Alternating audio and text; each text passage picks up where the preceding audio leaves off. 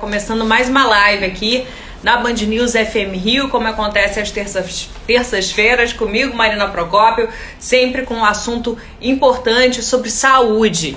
O que a gente vai falar, gente, sobre dor de cabeça ou se você tem um problema desse, ou você conhece alguém provavelmente que tem um problema desse, e a gente vai falar sobre a dor de cabeça crônica. Tem gente que convive com esse problema é, durante muito tempo, sobre tratamentos e causas, e também sobre dor de cabeça relacionada à Covid. A dor de cabeça tem aparecido como um sintoma da doença durante a fase aguda, durante aqueles 14 dias em que o vírus está se manifestando, mas também tem aparecido como um problema pós-Covid. Depois que a pessoa passa aqueles 14 dias, ficam geralmente alguns problemas. Muitas pessoas convivem aqui com sintomas mais longos e a dor de cabeça persistente tem sido um deles. E para falar sobre isso, a gente vai receber um convidado especial, uma convidada especial que entende muito do assunto. A gente já fez uma live com ela antes que bombou e por isso eu estou muito feliz de receber a doutora Camila Pup, que é neurologista do Hospital Badim. Vou chamar agora.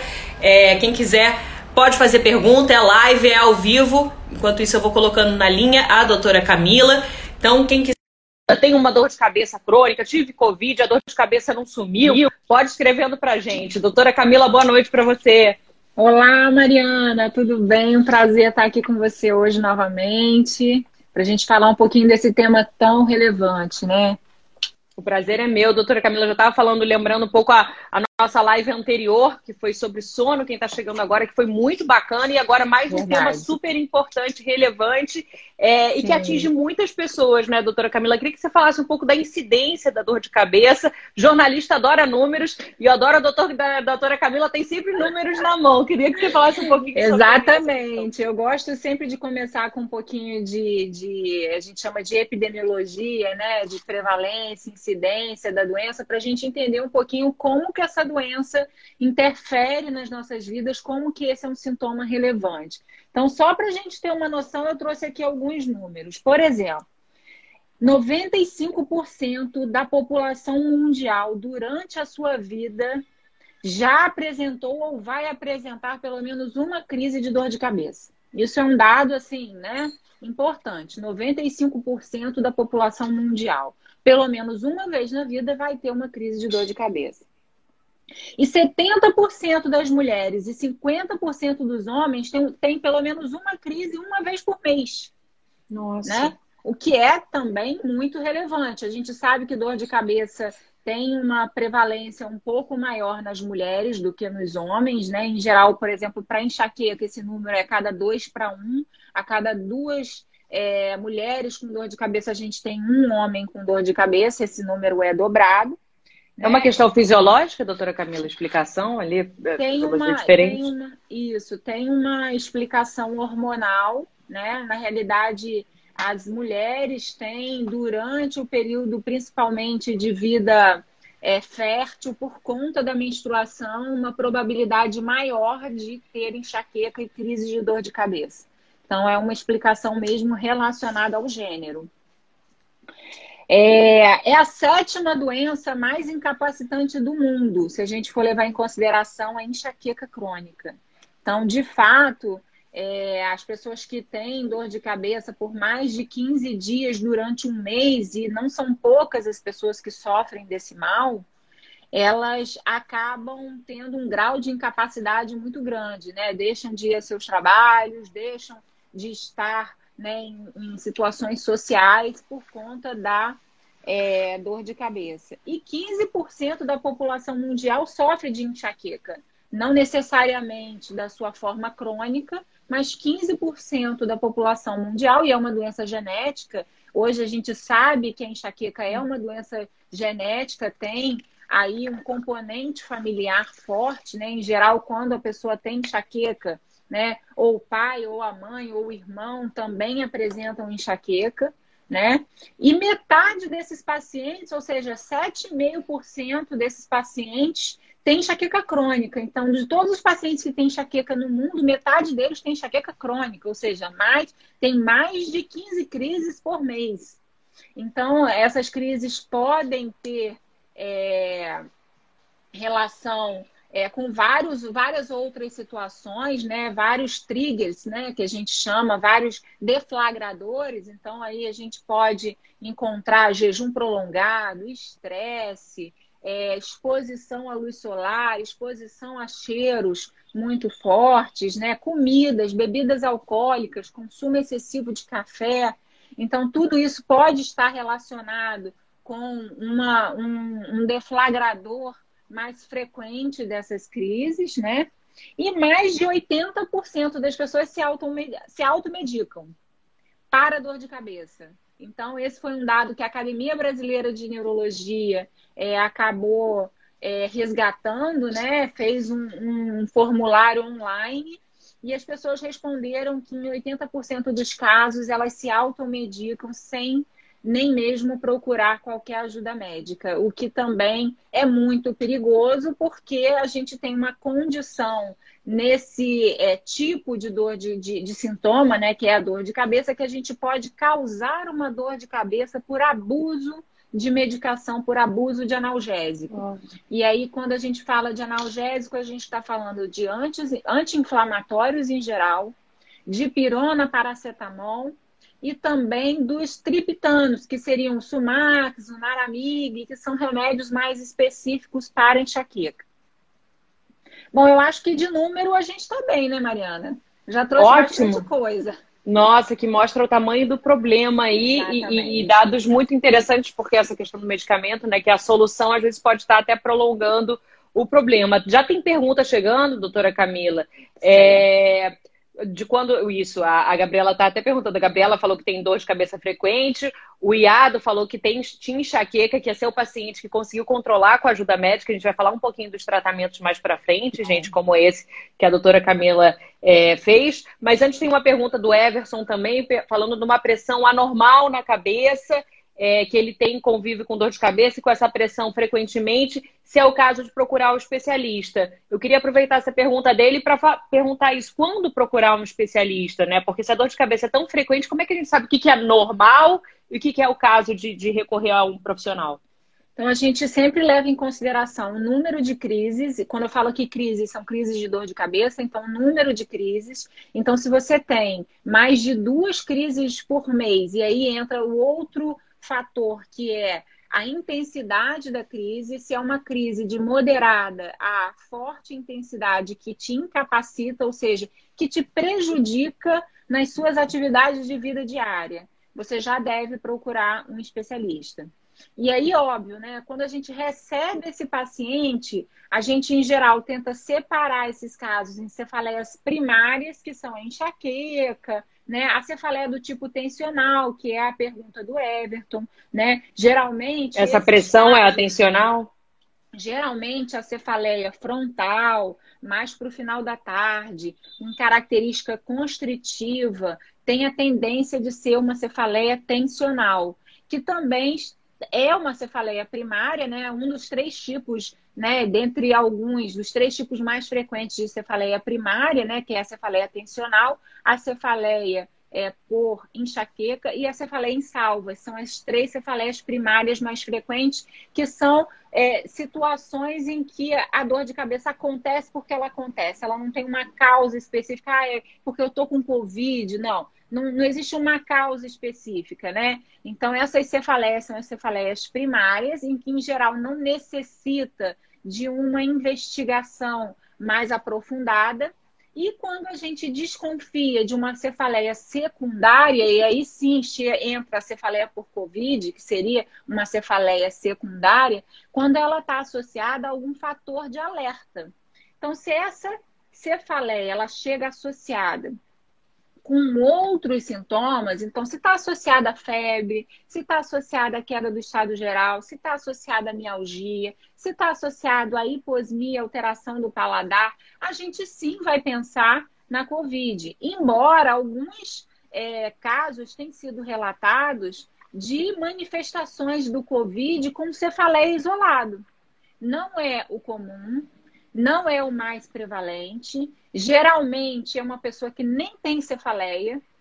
né? Geralmente a pessoa consegue perceber que mudou o padrão da cefaleia, ou melhor, ela tá, já até teve cefaleia no passado, mas ela, ela sabe que aquela cefaleia é diferente, mudou o padrão, aí sim a gente deve suspeitar que possa ter uma associação com Covid. Então, quando ela está associada aos sintomas clássicos do Covid, né, congestão nasal, tosse, cosmia, anosmia, mialgia, febre, né?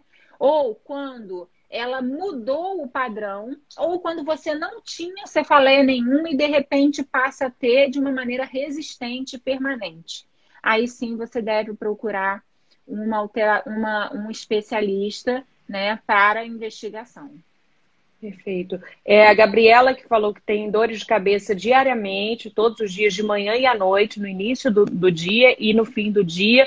E aí pergunta, ela falou, nossa, eu tô tomando, eu tomo medicamento todos os dias, e o, o Iado, que é seu paciente, falou do medicamento do tratamento que fez com você, falou, foi muito difícil para mim é, é, é, largar o medicamento, mas foi necessário, importante. E a Gabriela já falou, eu me assusto porque eu tomo diariamente, aí pergunta ela, isso pode estar influenciando?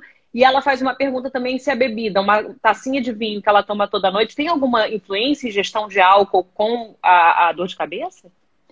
Vou, vou responder por etapas. Na é. realidade, o que acontece é que o paciente que começa a ter uma frequência de crise mais aumentada, ele sente a necessidade de tomar o analgésico para funcionar.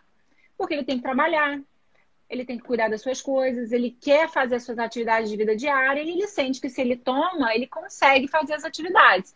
Então aí ela, ele começa a fazer o abuso de analgésico, porque aí quase que diariamente ele tem que tomar a medicação para funcionar.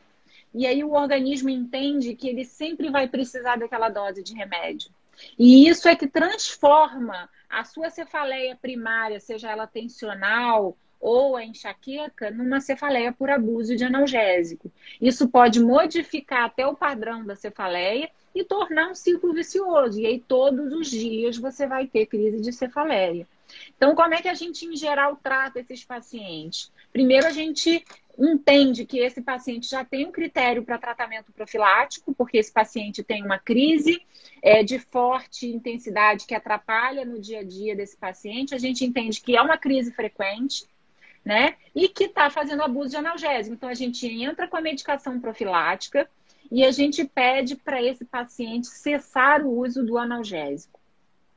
E aí entra o grande desafio para esse paciente, que é ficar sem o uso do analgésico.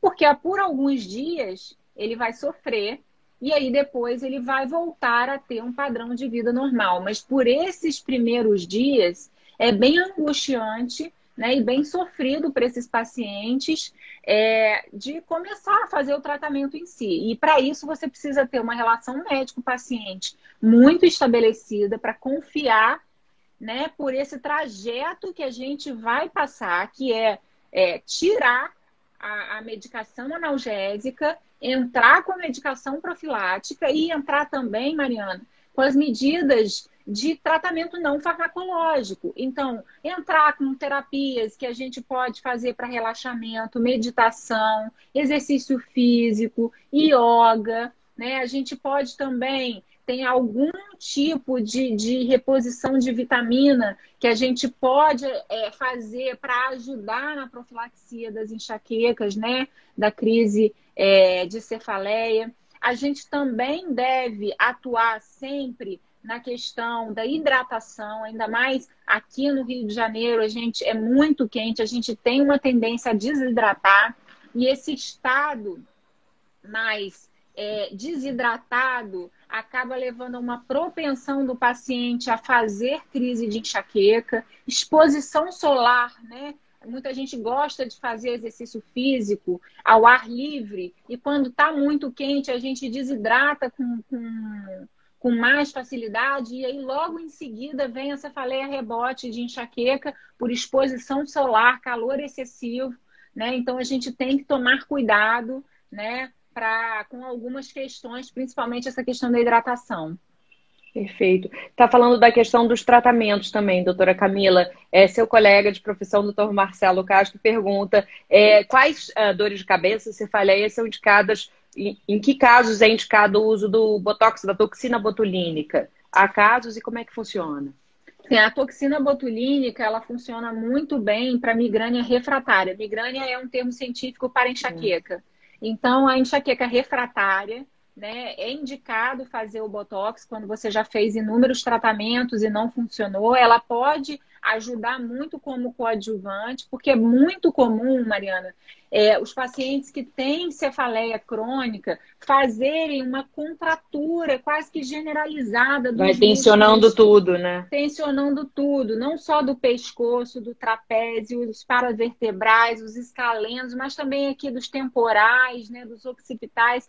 Então, é importante a gente a gente falar um pouco desses tratamentos que são adjuvantes, não são primeira linha, a gente não entra logo de cara com botox, né? É importante a gente falar isso. Então isso nem é vai direto para o dermatologista falando tenho muita dor de cabeça, aplica pois aqui, não é. é assim, né? Não é assim, não é assim. Mas é, tem alguém perguntando aqui o que é refratário. Refratário é quando a gente trata com as medicações habituais e que o paciente não responde. Então, quando o paciente não responde, a gente chama de refratária. E aí, quando ele não responde às primeiras terapias, a gente acaba fazendo, então, é, terapias alternativas, né, de segunda linha ou de terceira linha, como no caso o Botox. Perfeito. É, a gente está conversando com a doutora Camila Pup, que é neurologista do Hospital Badim, está falando um pouco para a gente sobre dor de cabeça, um pouco muito, com números, dados impressionantes, instrução. Lembrando que essa, essa live vai ficar salva no Band News FM Rio, então quem tiver é, identificando algum amigo, conhecido, depois vai poder compartilhar. Quem tiver pergunta pode mandar agora. Doutora Camila, eu queria é, voltar um pouquinho no, no, início da nossa live e falar pontualmente sobre a questão da Covid. Você é, citou é, a, a, a, dor de cabeça como um sintoma da Covid ali na fase aguda, mas eu queria saber um Isso. pouco depois também. O que, que vocês têm visto aí na linha de frente? Se, se pós a fase aguda daqueles 14 dias, há casos que a dor de cabeça tem permanecido? Exatamente. A gente vê a cefaleia como um sintoma agudo da doença ali nos primeiros 14 dias. Né? E alguns estudos relacionados à prevalência, né, e epidemiologia têm mostrado que as pessoas que desenvolvem cefaleia têm mais propensão de ter alteração no olfato paladar, possivelmente porque o vírus ele entra através do nariz no bulbo olfatório e tem uma penetração no sistema nervoso central.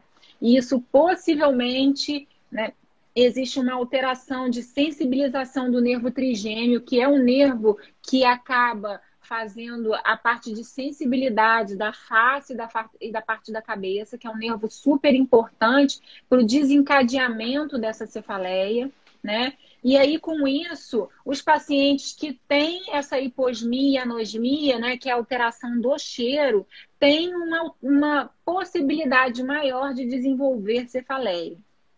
E outro dado interessante é que as pessoas que desenvolvem cefaleia na fase aguda, parece ser um fator pro protetor para não ir para a terapia intensiva. Ou seja, Olha, aqueles pacientes que desenvolvem cefaleia no início, por algum motivo que a gente ainda não sabe qual é, esses pacientes não acabam internando na terapia intensiva e não acabam evoluindo para ventilação mecânica. Então, é, são os mistérios da Covid, né? Como que algumas coisas se relacionam e tudo tem um porquê, só a gente ainda não sabe né? Por que, que as pessoas que fazem cefaleia acabam não indo para o centro de terapia intensiva e, né, e, e entubados. Não é uma regra, né? É apenas um dado epidemiológico que, em geral, as pessoas que têm cefaleia não vão, né? Mas a gente ainda não sabe explicar o porquê. Né? E aí, falando um pouco sobre, é, sobre o pós, patologia, é... né? O pós, essas pessoas, na realidade, é, as pessoas que acabam tendo cefaleia durante o Covid, elas podem nunca ter tido cefaleia na vida, elas, ou elas podem ter cefaleia esporádica, episódica, quem nunca teve uma cefaleia num mês, né? Ou podem ter cefaleias crônicas. As pessoas que acabam ficando com cefaleia no pós-Covid, geralmente são essas pessoas que têm cefaleia crônica, porque elas já têm uma sensibilidade maior a ter cefaleia, fazem a forma de Covid que dá cefaleia no início e é como se elas tivessem ativado uma forma específica de sensibilização para sentir essa, esse tipo de dor. Então, eles acabam no pós-Covid, é o que a gente chama de Covid longa ou Covid prolongada, né? Porque o Covid ele acaba não sendo é, somente naqueles dias que você está com febre ou somente naqueles dias em que você está com tosse. A gente tem descoberto essa síndrome de Covid longa, que são os pacientes que acabam evoluindo com fadiga crônica, com taquicardia importante, intolerância ao exercício, né, que acabam fazendo distúrbios cognitivos, ficando um pouco lenta para pensar e acaba também tendo uma cefaleia um pouco mais prolongada. E aí é caso de procurar um especialista ou isso tende a passar sozinho? Olha, casos e casos, né? Alguns casos é, deve-se procurar, procurar o especialista, né? Quando a cefaleia fica muito incapacitante, quando a frequência é muito aumentada, ele deve procurar logo, logo no início. Né? E alguns casos, por exemplo, de fadiga crônica, os pacientes que ficam né, com essa é, é, intolerância ao exercício, intolerância às atividades, em geral a gente costuma ver isso em síndromes pós-virais, isso tende a passar, mas não necessariamente passa. Então, se em dois, três meses essa fadiga continuar muito prevalente e continuar muito incapacitante, sim, é, deve-se procurar uma ajuda de um especialista. Doutora Camila Pupi, é neurologista, falando sobre a questão da dor de cabeça relacionada à Covid. Muito interessante esse dado, doutora Camila, do, é, que vocês estão observando, né? Passado mais de um ano Sim. de pandemia, quer dizer, aqueles que apresentam dor de cabeça no, no início do, do, do, do, quadro da, da Covid tendem a não agravar isso, a, a doença, né? Exatamente, exatamente. E a gente ainda não sabe explicar necessariamente o porquê. Um outro dado muito interessante é que, assim, mesmo é, aqueles pacientes, né, a prevalência de dor de cabeça que era em torno aí de 25% né, de população mundial, assim, é, se a gente pegar um corte transversal, quantos por cento da população agora tem dor de cabeça? 25%.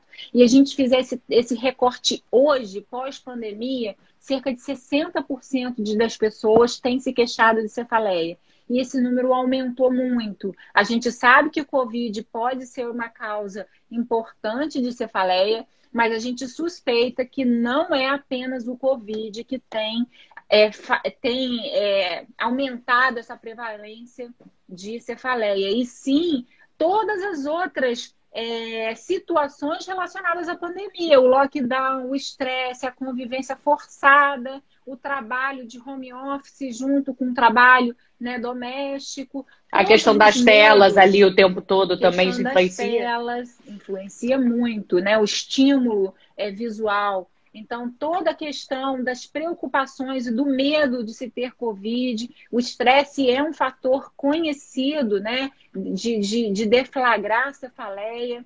Então, isso tudo ficou muito mais, é, muito mais assim, latente né, para todo mundo que está nesse planeta Terra, né, Mariana? Todo mundo que está convivendo aí com essa pandemia, com todos os desafios que a gente tem enfrentado, com as crianças que passaram um bom período fora das escolas, né? Então, são estresses assim de todas as ordens, né, que a gente vivenciou, um período muito complexo, distúrbios do sono, né? A gente sabe que as pessoas que têm dor crônica têm distúrbios do sono também importantes, né, porque interfere na qualidade do sono.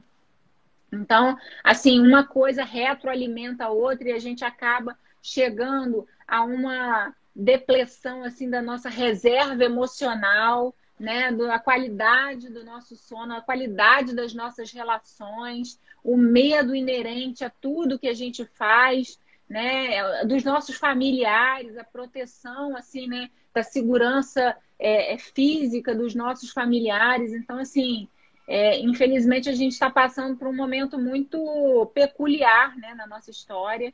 É, e isso contado aí ao longo das gerações, né? Exato. A gente Doutora Camila, acho que travou um pouquinho a imagem para mim. É, a sua também, não sei se é a minha ou a sua, deixa eu ver. Eu estou com volta... o seu áudio, mas não estou com a sua. É, ah, voltou, o meu voltou. também. Voltou? voltou? Ah, voltou. voltou então voltou. tá. É, esse também é um outro desafio dos novos tempos, né, doutora? É verdade.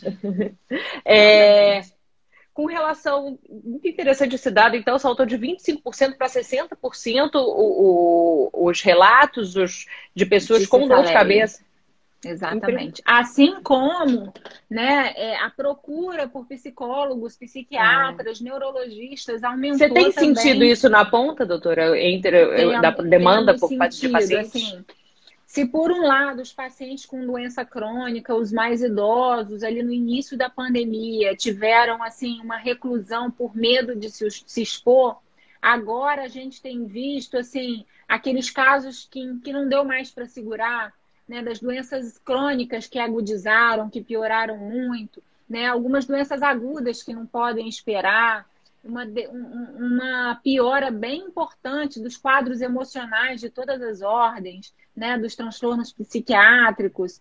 Então, assim, a gente tem visto é, muita gente que segurou, segurou, segurou, segurou um sintoma e de repente, assim, cara, não vou esperar mais, ou então que se vacinou e que aí conseguiu de fato ir ao consultório. Né? Então, assim, a gente tem experimentado assim, é, uma gama de situações, tanto de doenças crônicas quanto de doenças agudas, e quanto também situações em que é, eram agudas, mas que as pessoas esperaram o máximo que puderam para ir sim procurar o um médico, e que muitas delas já procuraram num, num momento assim não tão ideal para fazer um tratamento, né? Com relação à dor de cabeça, a Gabriela tinha perguntado até ela perguntou se você atende pelo telefone. Calma, depois a gente coloca em contato aí a, a, a doutora Camila é, com relação à ingestão de álcool, doutora.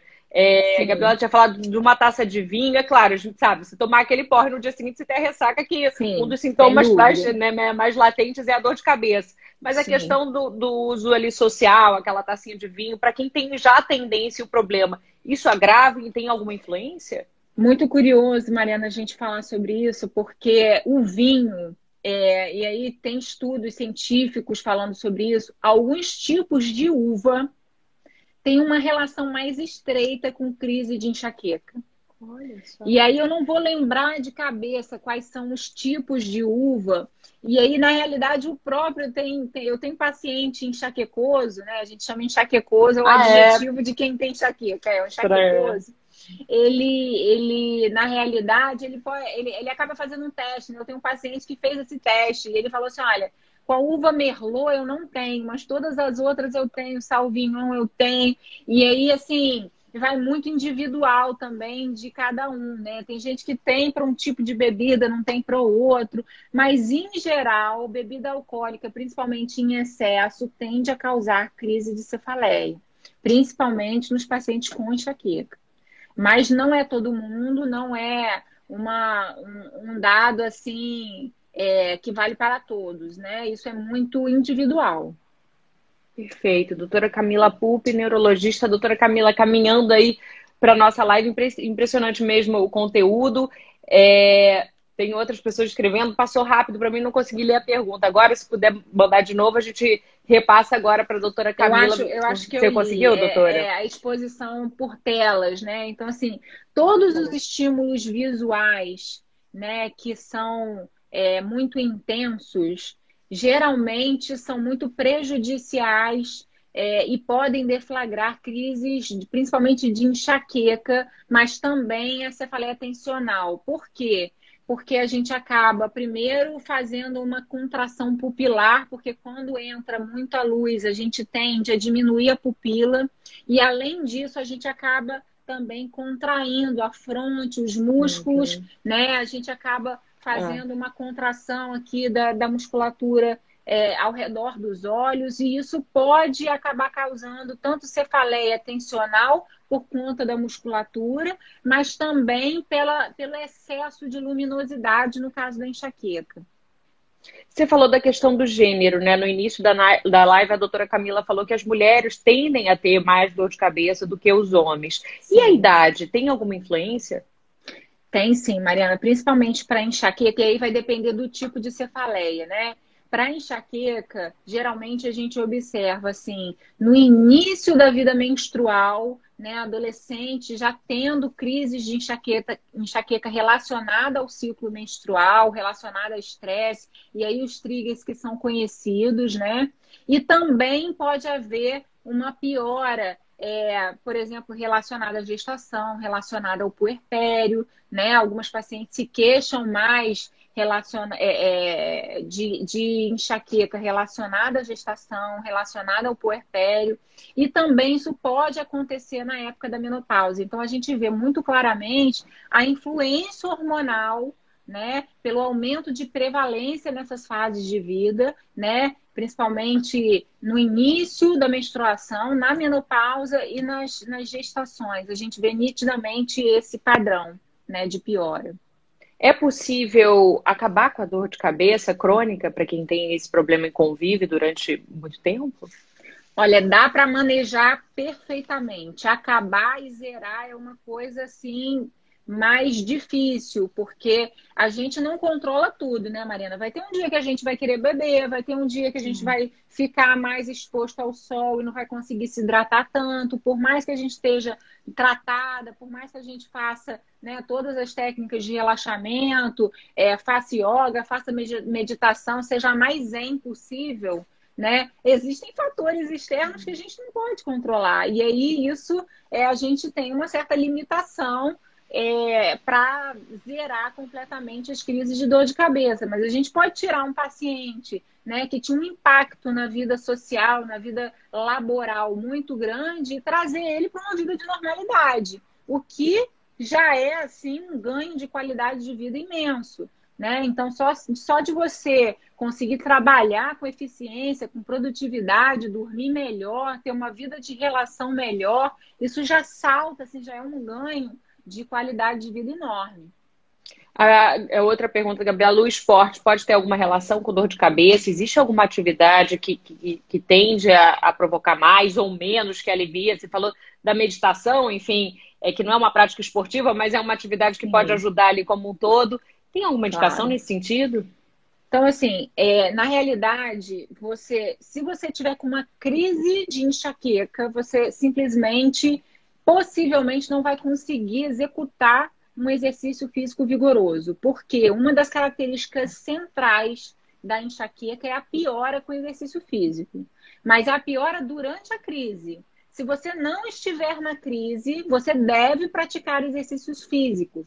E os exercícios físicos mais indicados são aqueles exercícios em que você faz um intervalo, né? São os intervalados, em que você faz é uma, um exercício que eleva muito a sua frequência cardíaca e depois abaixa a sua frequência cardíaca, leva muito a frequência cardíaca e abaixa a frequência cardíaca. São os intervalados, ou HIIT, né? Esses são os, os exercícios físicos em que tem, tem se demonstrado maior eficácia no combate às cefaleias, né? Então, primeiro que você continua tendo um gasto metabólico e energético ao longo do dia, né? E isso ativa e diminui muito, né? A questão da síndrome metabólica, diabetes, hipertensão e tal, e não só para essas doenças que são metabólicas, mas também para o caso da enxaqueca. Né? Interessante. E junto a isso, junto a isso, além do HIT, eu acho importante a gente frisar também a prática de esportes que tenham esse lance da respiração, da consciência corporal, né, da meditação associada, e no caso o yoga também traz muito essa, esse, é, esse aspecto. Tem alguma periodicidade, pergunta aqui, que você indica para exercício para ter efeito, causa e efeito ali? Sim, assim, pelo menos três vezes por semana, mas o ideal seria aí entre quatro a cinco vezes por semana. Perfeito. Doutora Camila Pup, impressionada com, com a quantidade de informações é, relacionadas à dor de cabeça, à enxaqueca, tanto com o Covid como é, crônica, enfim, que convive ah, com esse problema. Né? perguntando aí do Pilates, o Pilates é, é uma Marina. excelente opção, até porque algumas dores de cabeça estão relacionadas à posição, né? Então, aí você fala, é, é a postura ali. A postura. Então, aí você fala, as cervicogênicas, elas é, são prevalentes também, né? Um tipo de cefaleia tensional é a cefaleia cervicogênica, né? Que começa pela cervical, pelo pescoço. Então, a gente precisa fazer esse reposicionamento postural, trabalhar bastante a musculatura postural para a gente conseguir ter, muitas vezes, um relaxamento dessa musculatura aqui que a gente chama de trapézio né? Então, essa musculatura ela precisa estar tá mais relaxada para não ativar muito os nervos que saem daqui do pescoço. De qualquer forma, para saber qual é a sua indicação, o ideal é procurar um especialista.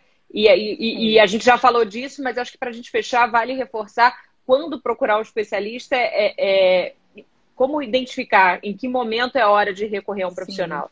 Sim. Então, para vocês que estão assistindo, né, o paciente que em geral tem uma quantidade aumentada de dor de cabeça, a gente fala aí de duas crises por mês, que sejam incapacitantes, ou seja, que é, prejudicam alguma atividade do seu dia, ou seja, você deixou de fazer alguma coisa porque estava com dor de cabeça. Não é aquela dor de cabeça que você consegue trabalhar, que você consegue ir a um evento, que você consegue estar bem em família, não. É uma cefaleia que te prejudica no seu dia a dia. Mais de duas vezes por mês, você tem uma indicação formal de procurar né, atendimento médico. Além disso, se você tiver sintomas né, que a gente chama é, sintomas de alarme, né, que são associação de alguns outros sintomas, como febre, rigidez de nuca, alterações, por exemplo, mais agora relacionada ao Covid, alterações do paladar, tosse, febre. Então, todas essas, né, perda de peso, importante. Então, todas essas situações são situações de alarme que a gente precisa investigar mesmo sendo uma característica assim é, que pareça como uma enxaqueca ou uma cefaleia tensional, nós médicos temos o dever de identificar esses fatores de alarme, né, esses sinais de alarme, e investigar mais a fundo com os exames complementares, seja ela uma ressonância, seja ela exames vasculares ou alterações né, relacionadas ao sangue, e aí cada caso é um caso. Com relação a, a, uma dor de cabeça pontual, o Eric pergunta: tem algum medicamento que você indica? Eu sei que é complicado fazer esse tipo de pergunta para médico, né? Ele pergunta ibuprofeno, Tilenol, enfim, ele citou algumas marcas. Eu, é, é, existe. Que, como responder a isso, doutora? Tem algum então, assim, analgésico? De novo, né, a gente tem que, que ficar atento àquela, àquela, àquele dado da alta, automedicação, né? Então, assim, mais de 80% no Brasil se automedica. E grande parte dos pacientes que eu recebo no consultório acabam fazendo cefaleia por abuso de analgésico, porque aumentam a frequência de crise e acabam tomando remédio. Quando chega lá, a gente tem muita dificuldade de tratar e encarar essa situação. Então, assim, fica difícil eu, eu sugerir o uso de algum tipo de analgésico, sendo que, enfim, eu acabo tendo, pegando a outra ponta da complicação desse uso abusivo de analgésico.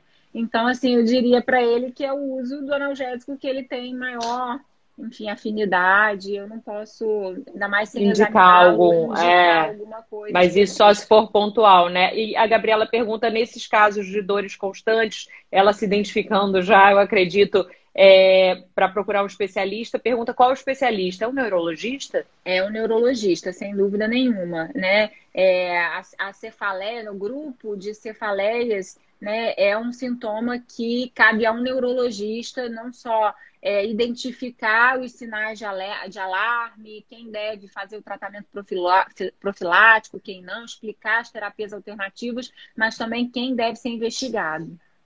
Perfeito. Doutora Camila, muito obrigada pela live. Impressionante mesmo a quantidade de informações e pouco tempo que conseguiu agregar. Lembrando, gente, mais uma vez, vai ficar salva aí, Band News FM Rio. Quem quiser compartilhar, vai estar lá no nosso Instagram. Doutora Camila, mais uma vez, obrigada. Tem algum quer acrescentar alguma informação para a gente fechar? Que bom, Mariana, eu estou muito feliz de poder participar dessa live com você, sempre muito, muito agradável. Acho que a gente acaba abordando temas que são muito prevalentes na população, que as pessoas é, é, precisam de informação para buscar ajuda médica, né? E conhecimento é tudo nessa vida, né? Então eu acho que é importante as pessoas é, se munirem né, de informações que são informações mais confiáveis, para que aí sim possam né, procurar o especialista caso haja de fato necessidade. Então, Perfeito. agradeço mais uma vez o convite. A gente que agradece, doutora. Portas abertas aqui na Band News que FM. Bom. Obrigada. Boa noite. Obrigada. Boa noite a todos, gente.